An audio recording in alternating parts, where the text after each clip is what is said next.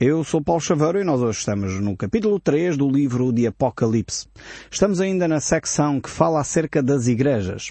Estamos a olhar para a igreja da Filadélfia, que é uma igreja muito especial e dificilmente poderíamos seguir em frente uh, sem realmente olhar de uma forma cuidadosa para estes aspectos relacionados com esta, esta igreja aqui. Alguns autores eh, consideram a igreja de Filadélfia a igreja missionária. Aquela igreja que tem uma preocupação uh, com a, as pessoas que não conhecem Jesus. E por isso investe todos os seus recursos, quer humanos, quer materiais, quer financeiros, no sentido de levar esta boa nova, esta mensagem de esperança a todos os povos que ainda não conhecem a palavra de Deus.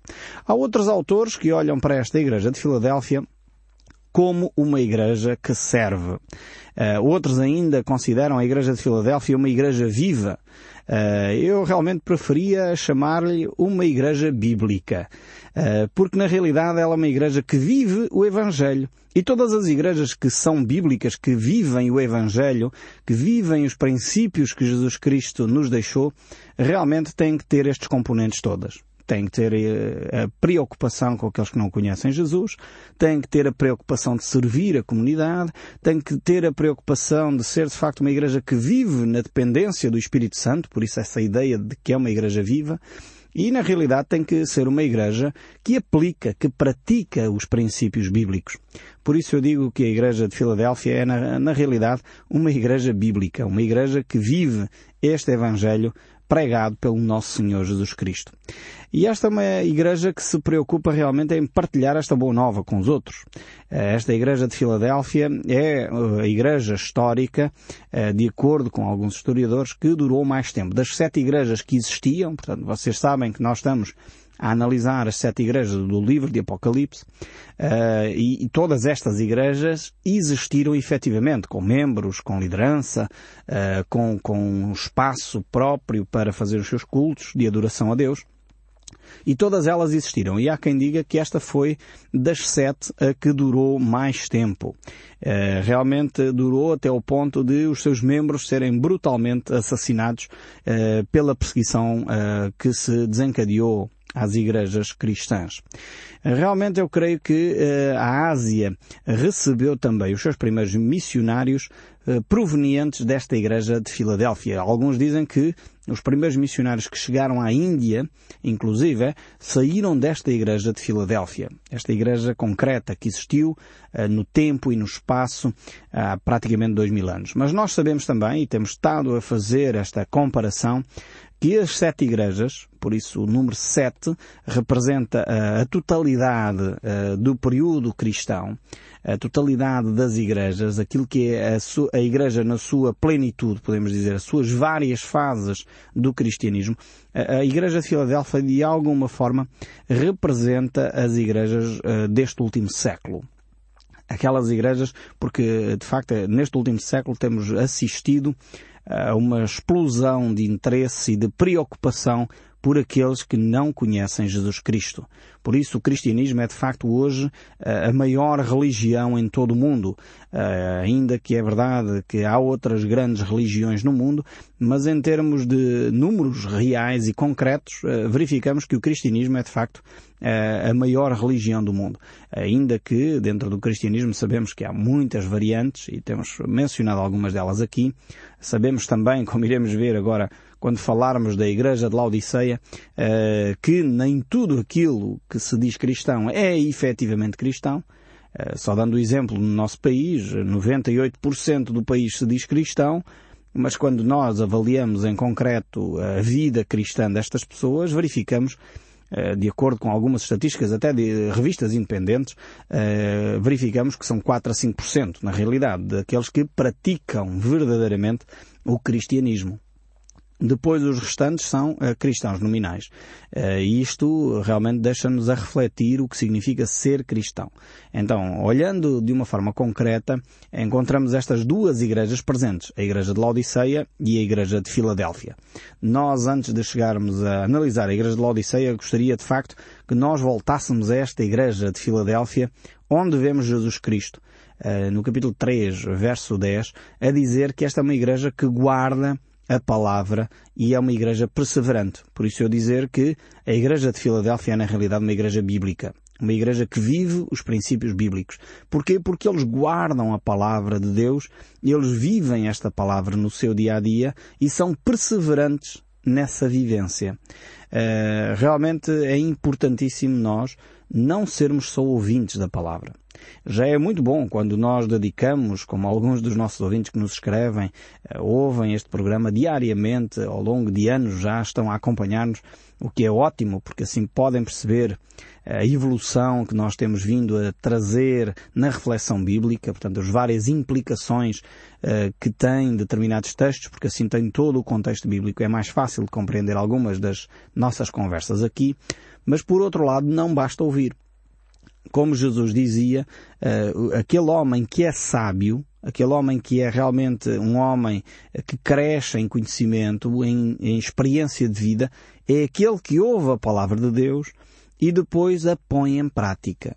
Só ouvir a palavra de Deus não chega. É preciso que cada um de nós deixe que essa palavra tenha e dê fruto em nós próprios. Passe a dar fruto na nossa vida. É o que Jesus também nos ensina no Evangelho de São Mateus, capítulo 13, que é aquela, aquela parábola do semeador, onde várias sementes, que é a palavra de Deus, caem em vários terrenos. Há pessoas que ouvem a palavra de Deus, ficam todas entusiasmadas com aquilo que Deus lhes disse, mas rapidamente, como diz Jesus, os cuidados da vida, as preocupações, uh, vão sufocando essa palavra e ela não dá fruto aquele homem sábio, aquela palavra, aquela semente que germina, é realmente aquela que dá fruto e dá fruto que permanece. E é disto que uh, a Igreja de Filadélfia é caracterizada. É uma, é uma igreja caracterizada pelo facto de viver a palavra de Deus. Aqui a ideia de guardaste a minha palavra não é no sentido que colocou a Bíblia numa prateleira lá na biblioteca, não, mas o guardar aqui é no sentido de passou a agir em conformidade com a palavra de Deus. Eu dou graças a Deus mais uma vez porque há muitos ouvintes uh, que estão a fazer isto ouvem a palavra de Deus e uh, colocam a sua vida em conformidade com a palavra de Deus. Temos recebido algumas cartas dos nossos ouvintes da zona do Porto, uh, da zona do Norte, também do Algarve, que nos escrevem a dizer exatamente isso. Perceberam, pelo estudo da palavra de Deus, que não é uh, do agrado de Deus uh, ter imagens em casa. Então, retiraram as suas imagens de casa. Isto é guardar a palavra de Deus. É perceber o que Deus diz e depois agir em conformidade. Há pessoas que nos têm escrito uh, que o seu marido, por exemplo, era uma pessoa muito mais irada, muito mais agressiva, e ao ouvir a palavra de Deus, transformou-se, guardou a palavra no seu coração e passou a ser uma pessoa mais amistosa, que ama a sua esposa, ama o seu próximo, cuida daqueles que estão mais próximos deles. Isto é guardar a palavra de Deus. E é isto que a Igreja de Filadélfia estava a fazer e é isto que muitos dos nossos ouvintes estão a fazer também a pôr em prática aquilo que já aprenderam. Não quer dizer que são perfeitos. Não quer dizer que já uh, não cometem erros de, de, forma alguma. Aliás, uma das características dos cristãos uh, é reconhecer o seu erro. É a grande diferença entre os cristãos e os outros é que os cristãos reconhecem o seu erro, arrependem-se de ter feito algo errado e pedem perdão a quem ofenderam. Estas três características são uma marca distintiva do cristão. Uh, o cristão não é alguém que é perfeito, que já não erra mais e que nunca mais vai fazer nada errado. Não, não tenho essa ideia porque isso é uma ideia errada. Um cristão erra, infelizmente. Um cristão faz muitas vezes coisas que não quer e magoa pessoas que não quer, mas também tem a humildade suficiente para dizer perdoa-me. E eu creio que se nós só, como cristãos, conseguíssemos fazer isto, que é uma marca distintiva do cristianismo, pedir perdão a quem ofendemos, como o nosso mundo seria diferente. Talvez nós pensamos, bem, o mundo poderia ser diferente, mas talvez não ampliando muito. Como seria diferente a nossa família? Já imaginou se você e a sua esposa tivessem a humildade de, quando ofendem um ao outro, dizer, olha, de facto, perdoa-me. Não era isso que eu queria dizer, não foi com essa intenção. Uh, peço realmente perdão por te ter ofendido, por te ter magoado. Como seria diferente o ambiente familiar na sua casa, na minha casa, provavelmente, se nós vivermos mais e mais, cada dia mais, este aspecto, em vez de argumentarmos e andarmos ali, ah, não, mas eu queria dizer e o que eu quis foi não sei o quê, e andamos e argumentamos e criticamos e agimos, e em vez de ter a humildade de dizer, olha, se te magoei, peço-te perdão, Vamos recomeçar outra vez. O cristianismo é feito de muitos recomeços. O cristianismo não é sempre uma, uma caminhada linear. Muitas vezes, e infelizmente, por causa da nossa carne, por causa daquilo que Satanás nos faz, ele coloca as tentações diante de nós, eh, muitas vezes caímos. E precisamos é de nos levantar. O problema não está em cair. O problema está quando nós mantemos-nos prostrados. Uh, o problema está quando nós não nos levantamos. Então o problema não é cair, o problema não é falhar. Infelizmente todos nós falhamos. É, é, faz parte da nossa humanidade. Agora é necessário que nós aprendamos a crescer e a nos levantar sempre que caímos. E a ter a humildade a dizer, olha, errei. Peço desculpa, peço perdão, não queria magoar, não queria ofender, mas peço perdão se o fiz. Então esta humildade é a característica daqueles que são realmente fiéis à palavra de Deus, como era aqui a igreja de Filadélfia, uma igreja fiel à palavra, guardava a palavra de Deus e por isso eles perseveravam no ensino bíblico que eles estavam a receber. E diz mais ainda eh, a palavra de Deus, por causa desta atitude, vejam bem agora o texto bíblico segue e diz, por causa desta atitude da igreja a estar a guardar a palavra de Deus, diz Jesus, também eu te guardarei na hora da provação que há de vir sobre o mundo inteiro para experimentar os que habitam sobre a terra. Aqui temos um, um texto tremendo e é uma promessa fantástica da parte do nosso Deus, que é, Ele vai preservar, vai guardar aqueles que são realmente verdadeiros cristãos. Aquilo que vai acontecer agora a partir do capítulo 4 do livro de Apocalipse é, é uma descrição daquilo que Jesus Cristo vai uh, fazer, como diz aqui, para experimentar os que habitam sobre a terra. Ou seja, a partir deste capítulo aqui, o capítulo 3 encerra com a Igreja de Laodiceia, uh, e de facto Jesus Cristo vai proteger retirar da terra a sua igreja. A grande tribulação não é para os cristãos. E temos que ter isto muito em mente. Muitas vezes as pessoas dizem, pois a grande tribulação vai chegar e o anticristo vai se levantar e ele vai governar o mundo e, e muitos cristãos andam atemorizados e aterrorizados. Jesus Cristo tem estas palavras de consolo, de esperança. Eu também te guardarei na hora da provação, que há de vir sobre o mundo inteiro. Esta é a grande característica da grande tribulação.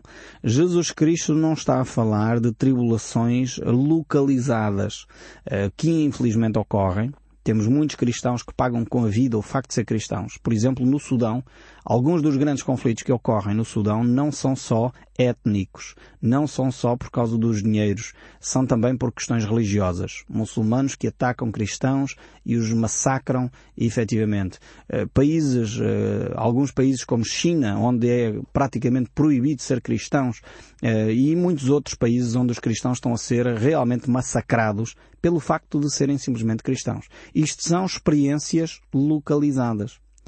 Uh, agora, Jesus Cristo promete a sua proteção quando a provação vier sobre o mundo inteiro. E isto é a grande tribulação. É disto que Jesus Cristo nos vai proteger aos cristãos, vai retirar a igreja quando esta altura, esta ação global uh, ocorrer, uh, a igreja vai ser preservada deste, deste período. Porquê?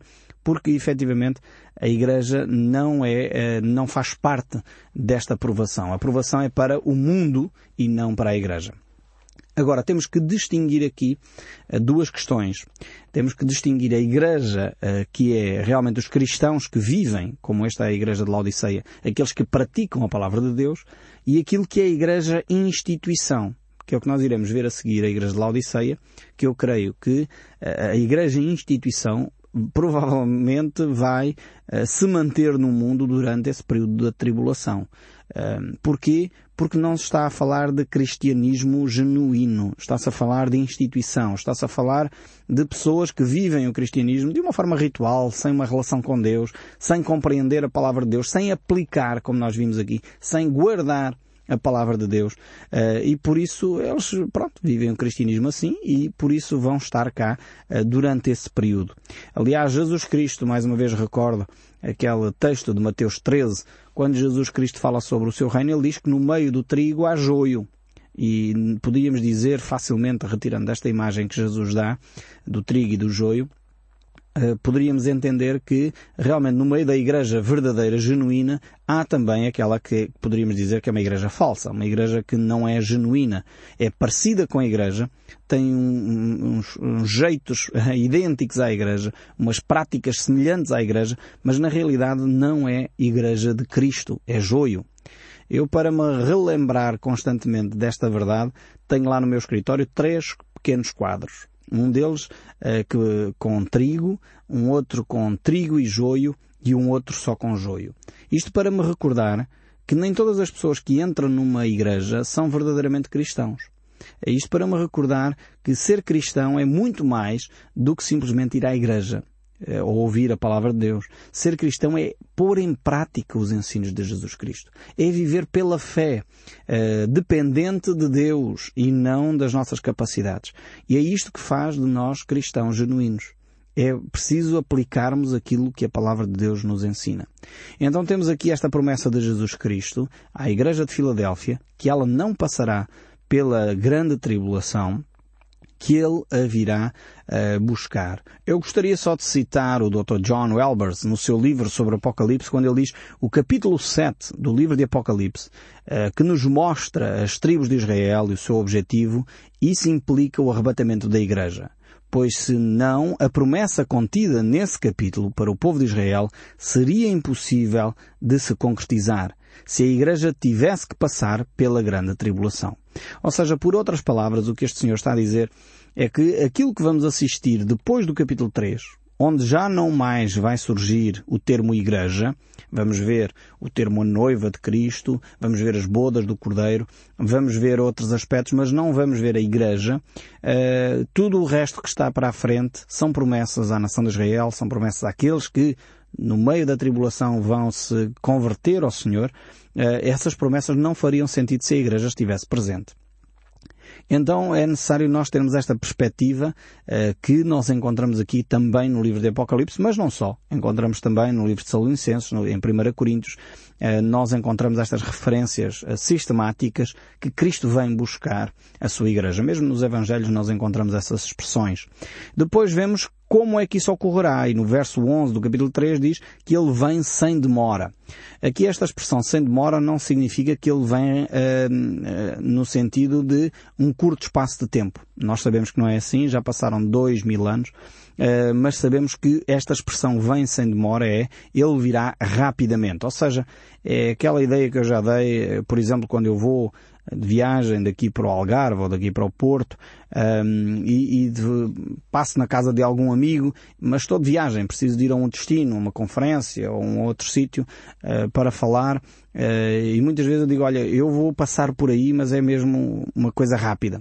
Mas às vezes levo 3, 4 horas a chegar à casa uh, dessa pessoa. No entanto, quando lá chego estou 5, 10 minutos porque tenho que seguir viagem. É neste sentido que esta expressão aqui uh, vem sem demora. Não é que Cristo venha já de imediato. Não sabemos o dia nem a hora. Pode vir hoje, pode vir daqui a mais 100 anos ou mil, não sabemos. Mas quando vier, uh, será um momento rápido. Será uma coisa instantânea, podemos dizer assim. Como diz a Bíblia, num abrir e fechar de olhos. Depois chegamos então a esta igreja uh, de Laodiceia, que representa um, uma igreja instituição, uma igreja longe de Deus, uma igreja que não vive efetivamente o Evangelho de Jesus Cristo. Esta igreja de Laodiceia uh, é uma igreja que não tem coisas positivas. Vamos reparar que é uma igreja que não tem, de facto, muitos aspectos positivos. É uma igreja que é fundada na cidade de Laodiceia, Uh, também é uma igreja que vive uh, um, num, num, ambiente bastante difícil, onde realmente há uma cidade muito desenvolvida, a Odisseia, com espaços de literatura, teatros, aliás, dois teatros se encontraram nas ruínas de Laodiceia. É, é uma cidade que foi fundada pelos generais de Alexandre o Grande, dois generais de Alexandre o Grande, Uh, também nesta cidade haviam ruínas de três igrejas cristãs. Então é uma cidade enorme, mas também uma cidade muito uh, ritual, sem vida espiritual. Vejamos então o verso 14 aqui do capítulo 3 uh, eh, do livro de Apocalipse. Ao anjo da igreja de Laodiceia escreve, estas coisas diz o Amém, a testemunha fiel e verdadeira, o princípio da criação de Deus. Aqui temos uma expressão interessante que aparece, que é o Amém, acerca de Jesus Cristo, como sendo nome próprio para Jesus. E nós encontramos de facto esta mesma expressão no livro de Isaías, uh, no capítulo 65, verso 16, onde diz o Deus do Amém. Depois ainda em 2 Coríntios, capítulo 1, verso 20, por quantas são as promessas de Deus, tantas tem nele o sim, porquanto também por ele é o Amém para a glória de Deus por nosso intermédio. Vemos aqui que esta expressão, o Amém, é, é uma expressão como atribuindo nome próprio. Significa também verdade, eh, mas também tem esta ideia de que Cristo é o princípio e o fim, o alfa e o ômega, é o Deus verdadeiro. É a testemunha fiel, é aquele em quem nós podemos eh, confiar. E efetivamente vivemos um período de tempo em que não sabemos em quem havemos de confiar. Nos economistas é complicado, nos políticos nem sempre cumprem aquilo que dizem. Uh, depois vemos até às vezes líderes religiosos que, que continuam muitas vezes com, com grande jogo político e pouca verdade. Precisamos de confiar em alguma coisa que não nos vai deixar ficar mal. E isso é a pessoa de Jesus Cristo, a verdadeira testemunha, a testemunha fiel, a testemunha que não nos vai enganar. Ele é também o princípio da criação de Deus. Ele é realmente toda a origem da criação, ele é de facto o criador de todas as coisas. Como seria, creio eu, importante eh, se aqueles que estudam as questões das origens partissem de um pressuposto que há um ser inteligente por detrás de todas as coisas. Eu creio que a ciência evoluiria muito mais, cresceria muito mais, em vez de tentarmos provar que Deus não existe ou que tudo surgiu por obra do acaso. Se tivéssemos a percepção de que há um ser inteligente que efetivamente organizou, criou, estabeleceu as leis que nós hoje conhecemos, provavelmente a ciência uh, cresceria muito mais, desenvolver-se-ia muito mais se tivéssemos essa percepção. O verso 15 ainda do capítulo 3 diz, conheço as tuas obras. E esta expressão aqui, conheço as tuas obras, eh, vai nos levar àquilo que esta igreja é. Que nem és frio nem quente. Quem dera fosses frio ou quente. E esta é uma expressão que nos deixa a pensar e certamente voltaremos a ela no próximo programa. Que Deus o abençoe ricamente e até ao próximo programa.